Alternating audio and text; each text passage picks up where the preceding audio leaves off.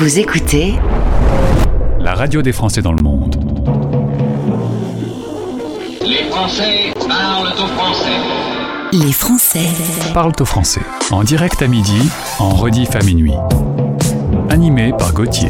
Bonjour, bonjour et bonjour à toutes et à tous. Merci d'être avec nous. Vous écoutez la première radio des Français dans le monde. On parle à toute la planète en même temps, soit en direct euh, si vous êtes euh, réveillé, soit en rediff si au moment où je suis en direct, vous êtes en train de dormir et donc quand moi je dormirai, vous, vous serez réveillé.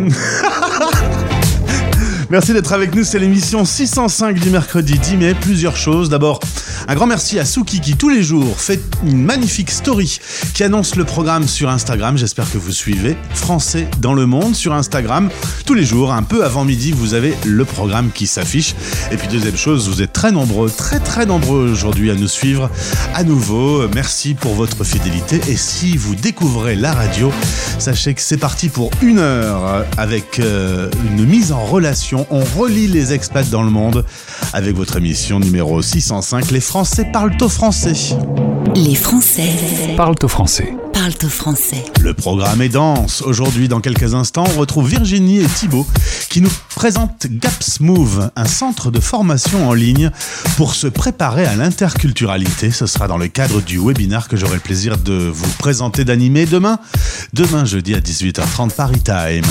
Dans 25 minutes, zoom sur le site français dans le monde avec notre nouvelle rubrique 60 secondes pratiques. On va retrouver Frédéric Allou tout à l'heure de partirassure.com et qui nous répondra à la question à quelle hauteur rembourse la CFE. Petit crochet vers Liverpool, c'est l'Eurovision samedi. En ce moment, les demi-finales. On va faire un petit zoom sur ce que disent les bookmakers pour cette édition 2023. Et puis enfin, dans 40 minutes, direction Barcelone, on y retrouve Delphine qui explique comment fonctionne la sophrologie. Par exemple, si vous avez euh, l'angoisse de l'avion, elle a peut-être une solution pour vous. Écoutez notre pépite. La nouveauté du jour. Il s'appelle Louis Albi. Vous vous dites qu'il vient de Corse Et non Il vient du Lot-et-Garonne. Il nous chante Que tu me mentes. C'est son premier single depuis qu'il est sorti de la Star Academy, la Star Academy qui a fait son retour. Cette année, il est arrivé finaliste, il a 21 ans et son morceau est plein de joie. Voici Louis Albi. Viens, mais je sais que tu viens. Quand on s'attire, on s'éteint, on se tait pour le bien. Viens, mais du coup, on fait quoi? Du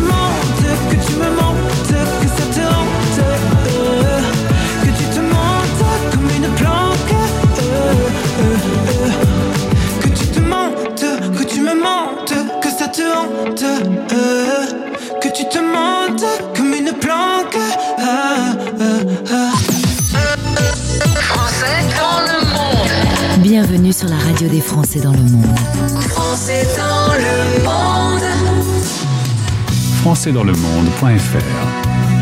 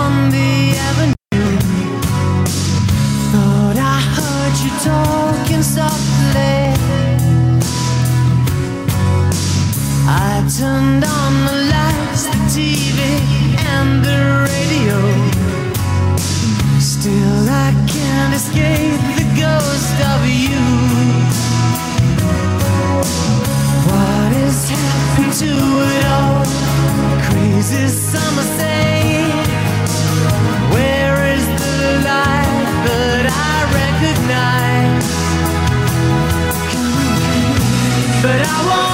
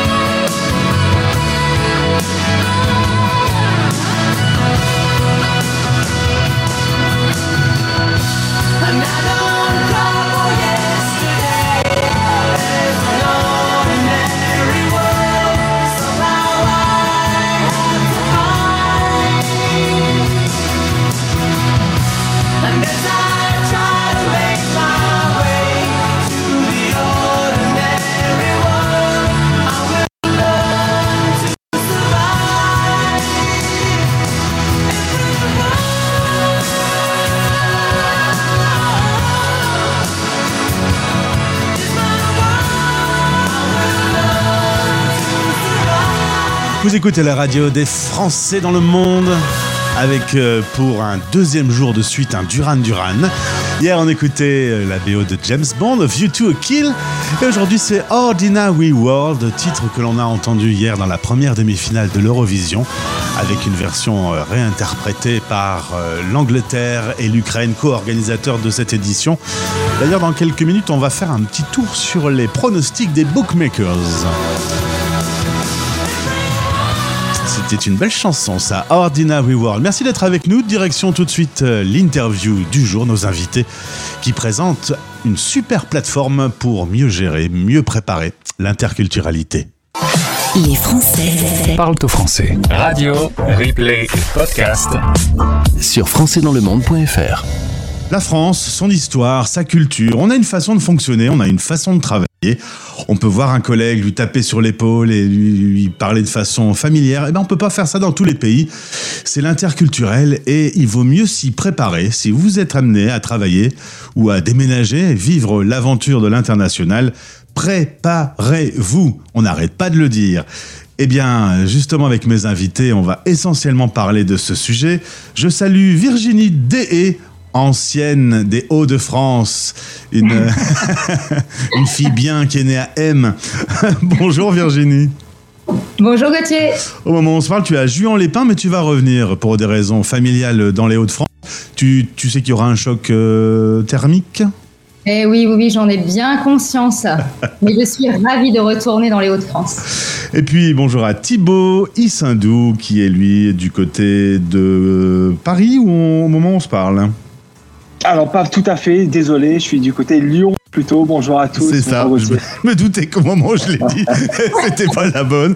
Euh, d'ailleurs, justement, euh, Thibaut, si tu euh, y autorises, on va justement parler un peu de ton parcours. Tu es originaire de Grenoble, tu as fait ta scolarité là-bas, études de, dans le commerce, forcément, ça va t'amener à vivre des expériences à l'étranger. À 21 ans, tu te retrouves à Nottingham, en Angleterre.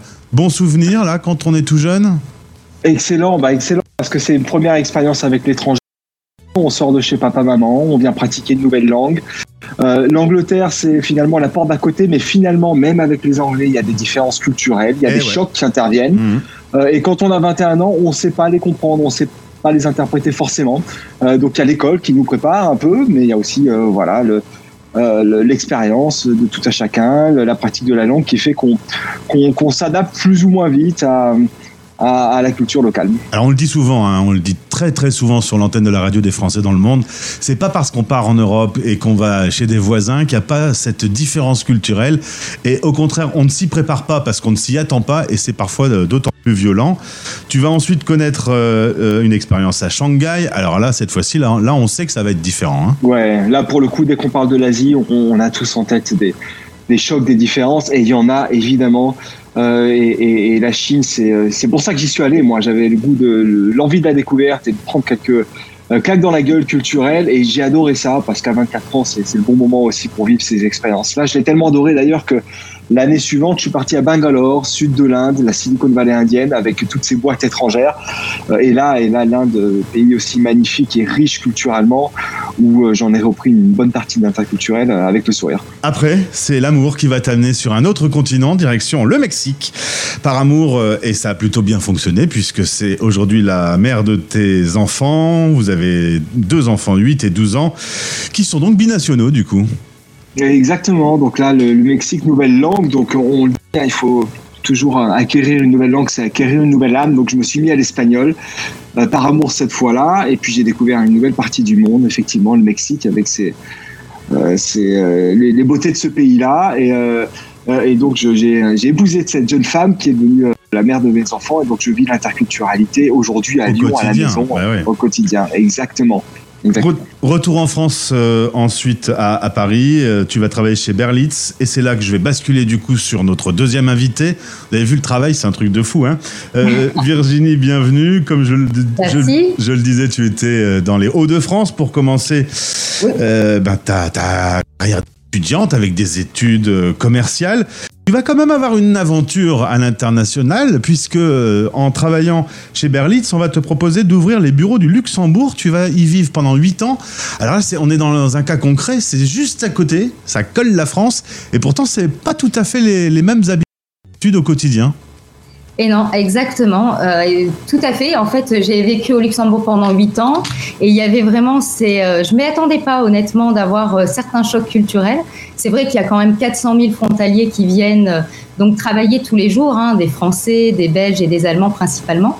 Mais il y a quand même 170 nationalités là-bas qui vivent donc au Luxembourg. Donc j'ai vécu aussi certains chocs culturels. Euh, même si on reste en Europe, il y a aussi euh, pas mal de choses à prendre en considération. Et puis il y a la gastronomie euh, au Luxembourg, hein. il faut aimer la saucisse. Hein. C'est ça, il faut aimer la saucisse. C'est très germanophone quand même. Hein. Ouais, très germanophone. un petit mot sur Berlitz, qui est une marque qui doit parler à nos auditeurs, puisque une marque qui est connue par ceux qui vivent l'expatriation. Oui, tout à fait. C'est un organisme de formation donc à l'international et qui est très connu, comme tu dis, Gauthier, des expatriés, puisqu'ils accompagnent au niveau linguistique, donc pour apprendre euh, ben, la langue du pays dans lequel on va être expatrié. Et en plus, Berlitz avait aussi une casquette euh, donc interculturelle. Donc, on proposait aussi des formations en communication et management interculturel pour accompagner à l'expatriation en plus de la formation linguistique. Et c'est là que Virginie et Thibault se rencontrent. Voilà, la boucle est bouclée et vont décider de créer Gaps Move en juin 2020 euh, c'est une période de mémoire, on avait le temps pour euh, réfléchir, travailler, faire des réunions parce qu'on était en plein confinement. On avait le temps et pour nous ça a été, euh, ça a été d'abord vu comme une menace, mais en fait c'était une chance parce qu'on a pris le temps de créer l'entreprise et tout ce que ça implique en termes de, la création d'une nouvelle marque, d'une nouvelle entreprise, mais aussi on a pris le temps pour développer le contenu et faire travailler bah, les interculturalistes, c'est-à-dire ces sociologues, ethnologues, anthropologues qui sont spécialistes d'une culture. Et donc on a pris cette année-là, cette année de, de repos entre guillemets pour, pour, pour, travailler sur le contenu de formation. Et lorsqu'on est sorti du Covid, on était prêt et on, a pu euh, commencer à travailler. Et à mon avis, vous avez beaucoup travaillé parce que c'est un centre de formation à distance pour aider les salariés à travailler à l'international. On parlait des interculturalistes. Vous m'avez montré la plateforme. Elle est belle, elle est bien organisée. Elle est riche en contenu. 120 interculturalistes euh, interviennent sur cette plateforme. Donc déjà, je voulais vous féliciter pour le travail en amont. C'est énorme. Euh, tout ça pour ah, mais il faut quand c'est bien, il faut le dire. Mon père il a toujours dit quand c'est bien, il faut le dire. Euh, tout ça pour arriver à développer un outil qui permet d'améliorer son global mindset. C'est ça. En fait, cette plateforme permet de pouvoir décoder plus de 70 nationalités différentes pour pouvoir, euh, comme tu le dis, développer son global mindset et ouvrir grand son esprit pour pouvoir euh, travailler à l'international. Alors le franco-français parfois oublie un peu qu'il n'est pas seul au monde. Qu'est-ce qu'on peut dire pour redéfinir un petit peu ce que peut être l'interculturel? En gros, on fonctionne pas tous pareil selon notre histoire, selon l'endroit où on se trouve dans le monde?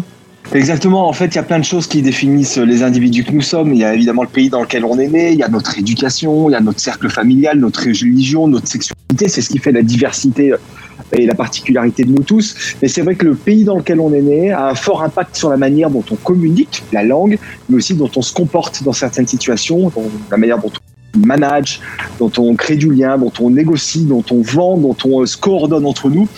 Euh, et ça, tous ceux qui sont partis euh, à l'étranger, tes auditeurs le savent, euh, ils l'ont vécu sur le terrain. Et on, arrive parfois dans un pays en se disant est-ce que c'est moi, est-ce que c'est l'autre? Bah, C'est un peu les deux finalement. Et ça, pour le comprendre, il faut avoir un regard sur soi d'abord, se connaître, et puis être curieux, observer l'autre. C'est ça qu'on appelle le global mindset. Alors, Gaps Move, à ce niveau-là, sert pour les futurs expats à se préparer, mais pas seulement. Les chefs d'entreprise commerciaux, les étudiants, tous ceux qui vont pas devoir forcément quitter la France, mais en tout cas travailler avec des gens qui sont à l'international, euh, ça doit être fait. C'est un passage obligé. Est-ce que euh, en France on, a le réflexe de travailler sur ce terrain de l'interculturel ou est-ce que vous avez encore un immense potentiel à développer? Non, c'est ça. On a, effectivement, il y a une sensibilisation qui doit être faite et, euh, on est là pour ça, justement, sensibiliser les chefs d'entreprise, les DRH, les écoles à sensibiliser de plus en plus leurs collaborateurs ou les étudiants à développer justement euh, ce global mindset parce que malheureusement, il y a encore effectivement du chemin à parcourir puisque c'est vrai que quand on communique avec un interlocuteur étranger, la première barrière à laquelle on pense, c'est la barrière linguistique. Donc on dit, bah, je vais former à l'anglais par exemple, sauf que ben, derrière, il y a ce qu'on appelle la langue silencieuse, qui est la culture où on peut peut-être commettre euh, plus d'impairs que de mal s'exprimer en anglais. puisque ça peut créer des frustrations, des malentendus, voire des négociations qui perdurent, des fusions-acquisitions qui échouent. Donc oui, Gauthier, il y a quand même un long chemin à parcourir encore si je suis chef d'entreprise français, que je suis content d'avoir fait euh, affaire avec un Chinois et que je lui tape dans le dos et que je lui caresse la nuque, euh, ça pourrait être catastrophique en fait. On ne se touche pas avec euh, les Chinois. Oui, exactement. Il y a pas mal de cultures comme ça où, où on, ne va pas vers l'autre aussi facilement on ne touche pas l'autre autour, autour des Chinois ou de la culture japonaise. Il y a, une bulle invisible qu'on ne transperce pas, qu'on ne traverse pas. Effectivement, vous pouvez passer euh, deux mois à négocier un super contrat et vous pouvez tout faire capoter en quelques avec minutes. Une, une parce que voilà, euh, une méconnaissance de la culture et justement ce rapport à, l'autre, à la proximité physique qui peut, qui peut créer un malaise et vous, et vous le verrez même pas si ça se trouve vous direz bah voilà le contrat a capoté euh, parce que j'ai été bon sur la négo non peut-être qu'il a suffi que euh, en, fin, en fin de, euh, de, de, réunion, vous ayez tapoté dans, dans, dans, le dos ou sur la tête de, votre interlocuteur pour que ça ait fait capoter le contrat. Il y a l'humour aussi qui peut poser des problèmes. Il y a, il y a, plein de dimensions qu'on n'a pas forcément, dont on n'a pas la maîtrise. Et, tu as raison, en effet, Virginie, il n'y a pas que la langue. Et il faut connaître aussi euh, la façon de fonctionner avec l'autre. Exactement. Alors, il faut savoir que le site est très complet. Euh, ça passe par des présentations vidéo. On apprend d'abord à se connaître soi-même, savoir quel type de profil on a, et ensuite on est en relation avec des choses qui sont très pragmatiques. Vous avez vraiment tenu à ce qu'il y ait euh, des gens qui parlent et qui donnent des choses concrètes à faire. C'est ça, on a vraiment développé du contenu pour euh, vraiment coller à la réalité opérationnelle. Quand je dis ça, c'est vraiment euh, dans le monde professionnel. Vous allez retrouver des vidéos très courtes, impactantes, avec du contenu ultra pragmatique, comme comment créer du lien avec un Allemand, comment réussir une négociation face à un Chinois, comment animer une équipe aux États-Unis, etc. Et on est vraiment sur euh, ces nouveaux modes d'apprentissage et qui plaît beaucoup aux apprenants, que ce soit dans le monde de l'entreprise ou dans le monde euh, de l'enseignement supérieur, avec du micro-learning où on a mis vraiment la vidéo au cœur de l'apprentissage. C'est des capsules courtes de 3-4 minutes avec euh, bah, du contenu, vraiment de la profondeur de contenu. Ça, c'était vraiment très important pour nous de délivrer euh, du contenu ultra pragmatique et, euh, et, vraiment très adapté, comme je le disais, à l'environnement dans lequel on évolue. Alors je vous invite à aller faire un tour sur le site euh, gapsmove.com et puis vous pouvez également prolonger l'aventure puisqu'on va se retrouver pour un webinar organisé par les auteurs du livre Comment réussir son expatriation. Ça s'appelle Booster son intelligence interculturelle. C'est exactement euh, ce que vous faites.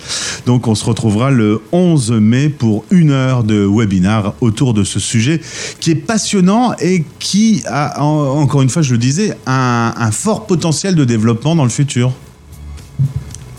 Exactement, sujet passionnant. On aura le temps d'aborder ça pendant cette heure-là. Il y a beaucoup de choses à dire, euh, mais ouais, c'est un sujet qui est en devenir. On parle beaucoup de soft skills dans l'entreprise. Aujourd'hui, bah, on est dans les soft skills, dans ces compétences douces qu'il faut maîtriser, surtout, euh, surtout avec les auditeurs qui ont bah, qui goûtent à l'international et qui, pour, qui ça fait partie du quotidien. Oui, et puis euh, justement, je voulais juste pour préciser par rapport à ça, aussi de la diversité. tu sais, en entreprise, on parle beaucoup de diversité, d'inclusion. Ben, la diversité culturelle est une brique de la diversité au sens large.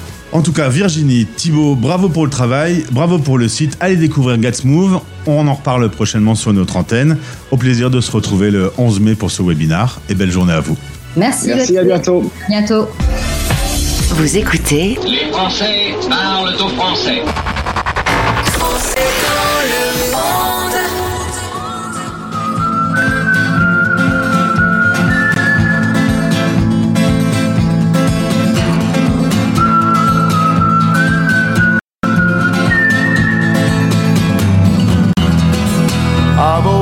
known since I was a young.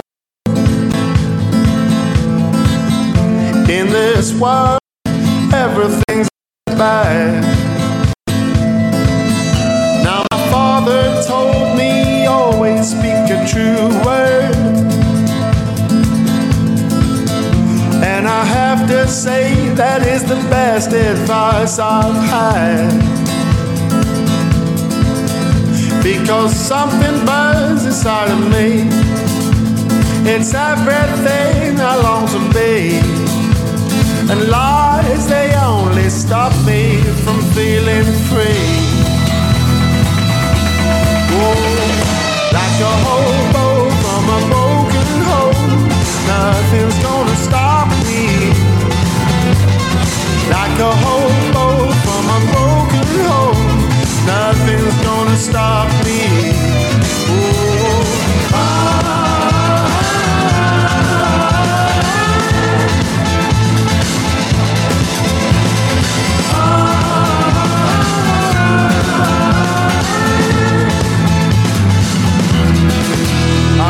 yearned for anybody's fortune. The less I have, happy man. Now my mother told me always keep your head on. Because some may praise you just to get what they want. And I said, Mama, I am not afraid. They will take what they will take. And what would life be like without a few mistakes? Yeah, like a hobo from a broken home, nothing's gonna stop me. Like a hobo from a broken home, nothing's gonna stop me. Oh, like a hobo nothing's gonna stop me.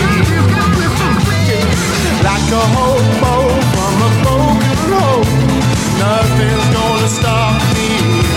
Whoa. Il s'appelle Charlie Winston. Quel morceau classe! Like a Hobo. Merci d'écouter la radio des Français dans le monde.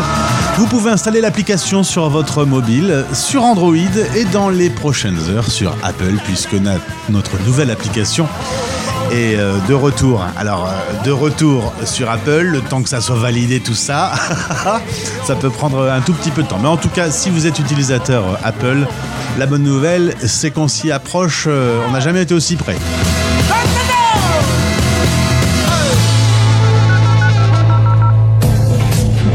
Rendez-vous maintenant sur françaisdanslemonde.fr. Allez, on fait un petit tour sur le site français dans le monde.fr. Je vous invite à aller voir le site de temps en temps. Vous pouvez d'ailleurs euh, désormais, euh, lorsque vous vous connectez sur le site, vous inscrire à la newsletter. Une fois par semaine, on vous envoie les meilleurs podcasts de la semaine. Je vous invite à nous laisser votre email. 60 secondes pratiques, c'est notre nouveau rendez-vous depuis euh, ces dernières semaines. Des experts dans différents domaines répondent à vos questions. Par exemple, Frédéric Allou de Partir Assure, spécialiste de tout ce qui concerne les assurances, répond à cette question à quelle hauteur rembourse la CFE Alors vous avez une question, un spécialiste à la réponse, vous entendez tout ça sur l'antenne de la radio, mais également en replay sur le site, vous allez dans l'onglet replay et vous les retrouverez. Voici Frédéric. 60 secondes pratiques. Assurance et expatriation. Candice à Tokyo se pose la question à quelle hauteur rembourse la CFE Bonjour Candice. Il faut d'abord savoir que la CFE ne rembourse que partiellement les frais de santé. Depuis 2019, elle a revu son barème de remboursement qui correspond maintenant à un mixte entre la prise en charge effectuée par la sécurité sociale française et une prise en charge sur la base de la somme réellement dépensée. Ça va donc dépendre du soin qui est réalisé. Je m'explique avec un peu plus de, détails. Pour certains actes, ça va être la base de la sécurité sociale qui va être la référence. C'est notamment le cas pour les consultations chez le généraliste ou le spécialiste qui vont être prises en charge à 17,50 euros ou pour la maternité par exemple qui va être elle prise en charge aux alentours de 2800 euros. Pour d'autres actes, le remboursement est lui basé sur un pourcentage de la dépense réellement engagée. Et ce pourcentage varie en fonction du pays dans lequel vous habitez. Par exemple, pour une hospitalisation, la prise en charge démarre à 19% dans les pays les plus chers, tels que le Royaume-Uni où vous vous trouvez, Candice, ou aux États-Unis. Et elle peut monter, cette prise en charge, jusqu'à 67% maximum dans les pays ayant des coûts de santé moins onéreux, tels que la Côte d'Ivoire ou le Cambodge par exemple. Il est donc dans tous les cas nécessaire d'ajouter à la CFE une assurance complémentaire qui vous évitera d'avoir un restant à charge trop important. Vous pouvez retrouver les zones tarifaires et les prises en charge de la CFE sur le site de la radio des Français dans le monde ou sur partirassure.com. 60 secondes pratiques avec Frédéric Allou de Parti Rassure. françaisdanslemonde.fr Bonjour, c'est Corinne dans la radio des Français dans le monde. Dans le monde.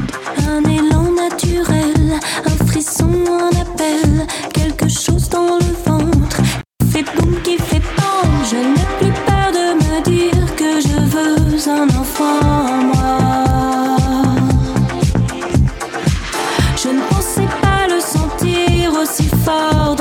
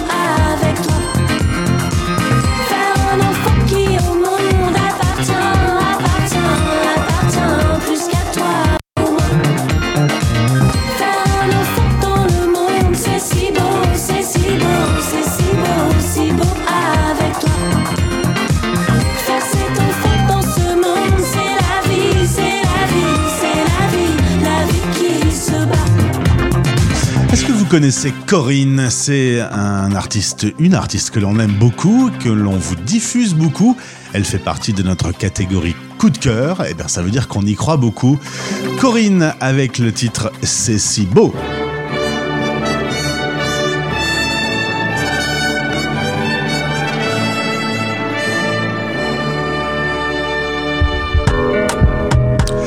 Alors c'est bientôt l'Eurovision, hein, ça approche à toute vitesse. Ce sera samedi la grande finale qui aura lieu cette année à Liverpool en Angleterre. C'est euh, pourtant c'est bien l'Ukraine qui a gagné l'année passée, mais vu les conditions en Ukraine, ils ont décidé aujourd'hui de faire une collaboration. Ça se passe à Liverpool et c'est co-organisé avec avec l'Ukraine. L'Eurovision, euh, c'est évidemment à chaque fois des pronostics de bookmakers. Alors la France a 8% de chance, euh, il paraît, et c'est pas si mal. Alors faut pas faut pas être triste ça pourrait être bien pire. Numéro 2 des pronostics, c'est la Finlande avec un morceau qui s'appelle Cha Cha Cha, qui est assez étonnant, qui fait danser, qui fait chanter et qui remporte 24% des pronostics. Et le titre qui arrive numéro 1, eh bien c'est une chanteuse qui a déjà gagné l'Eurovision en 2000. Le titre en 2012 s'appelait Euphoria. Elle est de retour, elle s'appelle Laurine. C'est une chanson incroyable parce qu'on a l'impression qu'on l'a déjà entendue.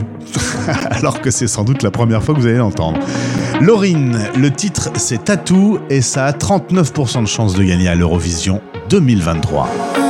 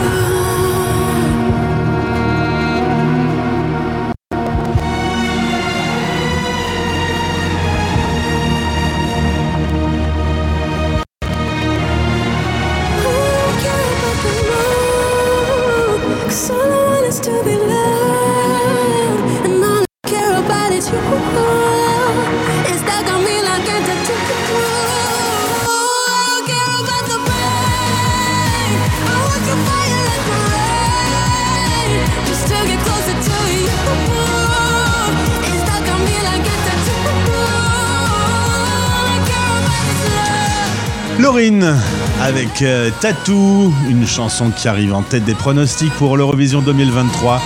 Vous pourrez peut-être dire dans quelques heures ce titre de la Suède, je l'ai entendu pour la première fois sur la radio des Français dans le monde. On part tout de suite à Barcelone. Les Français. Parle au français. Le podcast pour mieux vivre votre expatriation. Expat pratique.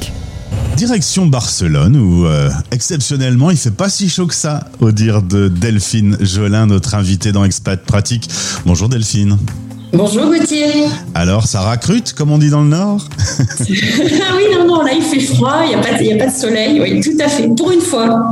Pour une fois, c'est vrai que c'est une région du monde où il fait plutôt bon vivre euh, quand même au quotidien. Tu t'y es installé il y a quelques temps. Si tu veux bien, retour sur ton parcours.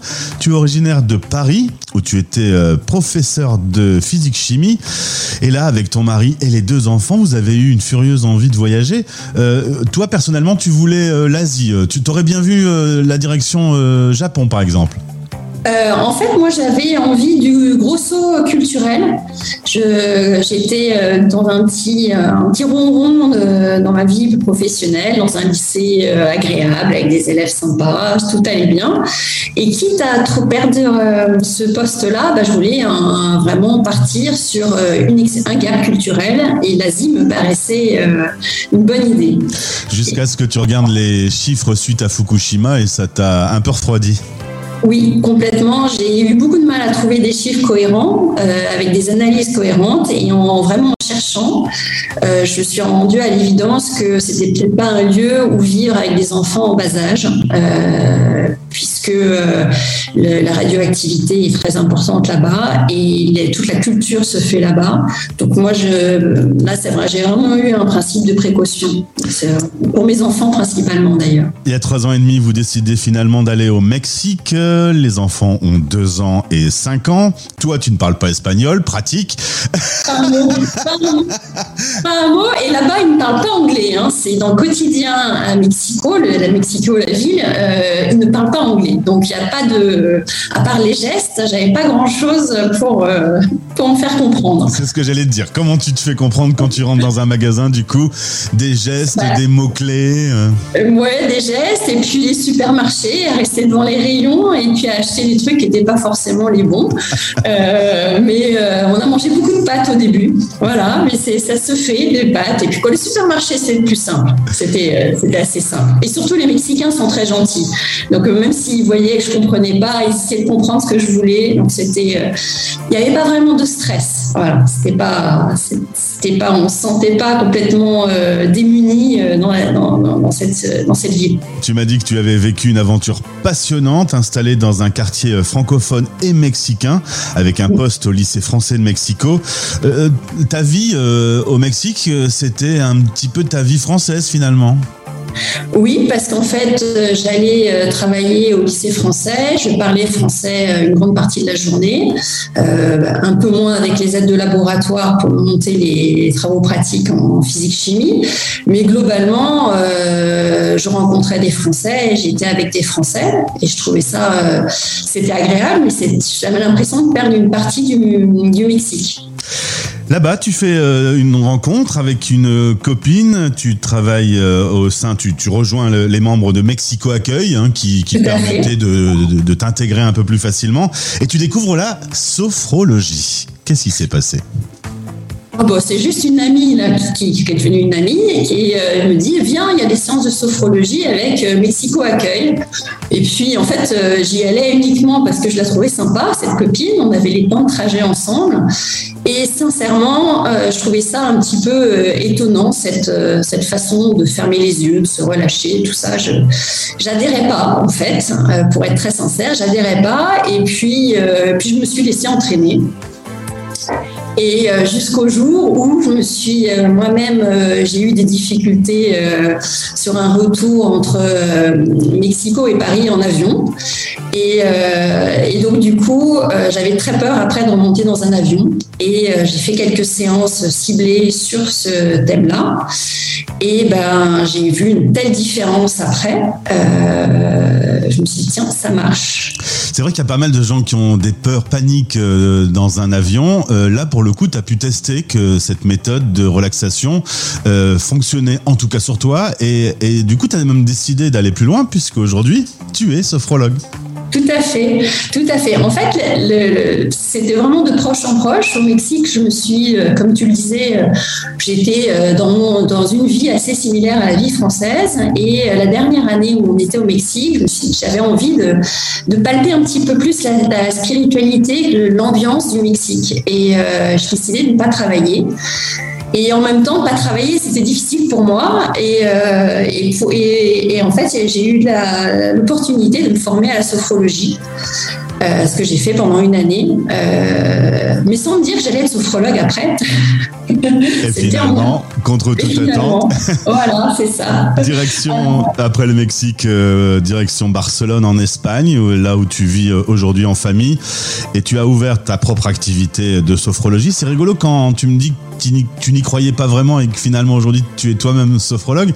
C'était quoi le déclic? C'est de te rendre compte que euh, ça peut servir dans le quotidien, que c'est euh, C'est que, que euh, en ayant fait ces séances de sophrologie qui étaient ciblées, même en ne rentrant pas complètement dans la séance, j'ai vu une telle différence euh, du avant euh, où j'arrivais plus à monter dans un avion, où je pleurais, où tout l'équipage m'entourait, et le après où j'arrivais à, fa- à faire, à faire le, vol. C'était quand même euh, 8, entre 8 et 10 heures, je me souviens plus exactement.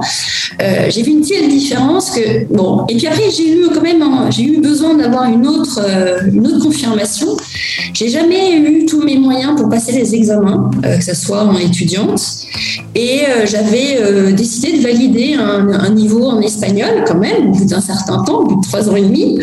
Et, pour valider ce niveau, bah, je me suis dit, bon, bah, comme d'habitude, je vais avoir la moitié de mes moyens, j'aurai un petit 10 comme d'hab. Et j'en parle à la sophrologue avec qui que je suivais, et elle me dit, non mais enfin Delphine, tu sais que ça marche. Et elle m'a préparée pour cet examen-là, et euh, bah, j'ai jamais eu des notes aussi bonnes. Voilà. Résultat, euh, ça marche pour l'avion, ça marche pour les examens. euh, Voilà. tu te dis que ça peut marcher dans d'autres situations. Tu me dis que la sophrologie, il faut faire une sorte de visualisation de, de là où il y a un problème euh, pour se fixer un objectif et qu'ensuite, bah, c'est du travail que tu proposes de mener avec, euh, avec les personnes qui, qui se tournent vers toi.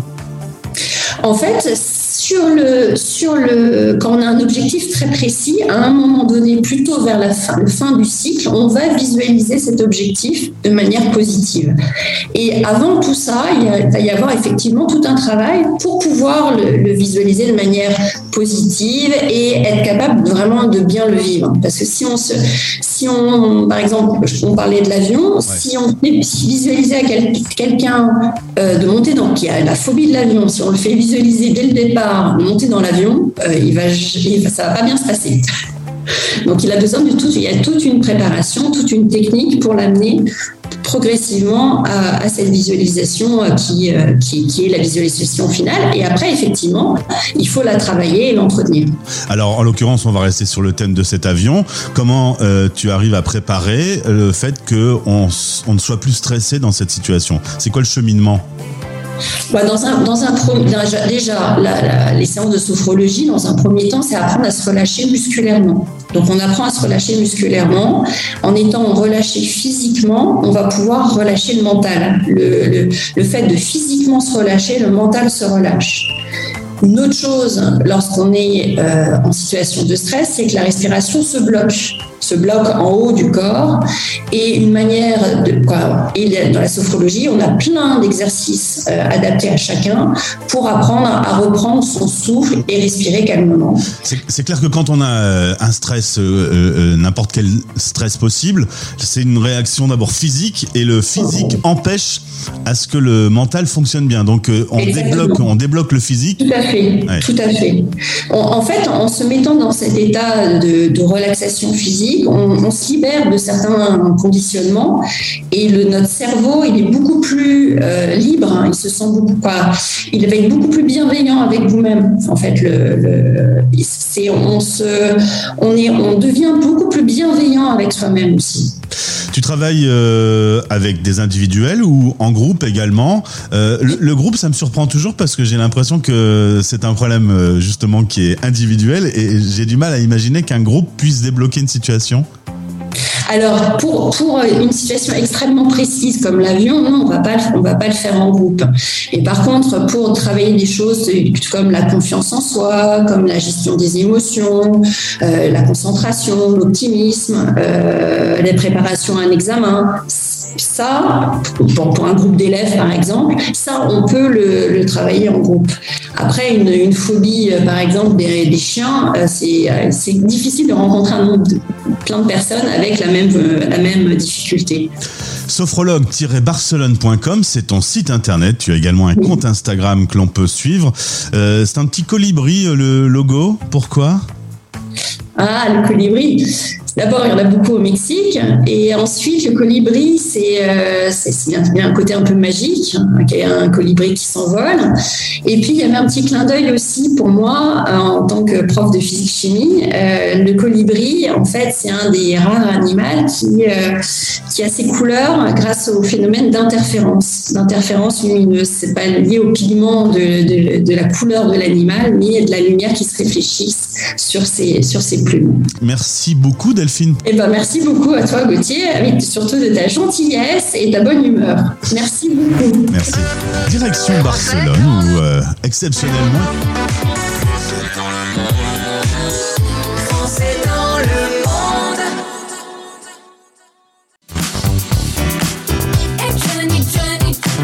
Bonjour, c'est la Funky French League et vous êtes bien sur la radio des Français dans le monde. Johnny, Johnny s'égare, ne comprend pas. Donc Johnny, Johnny, cette femme n'est plus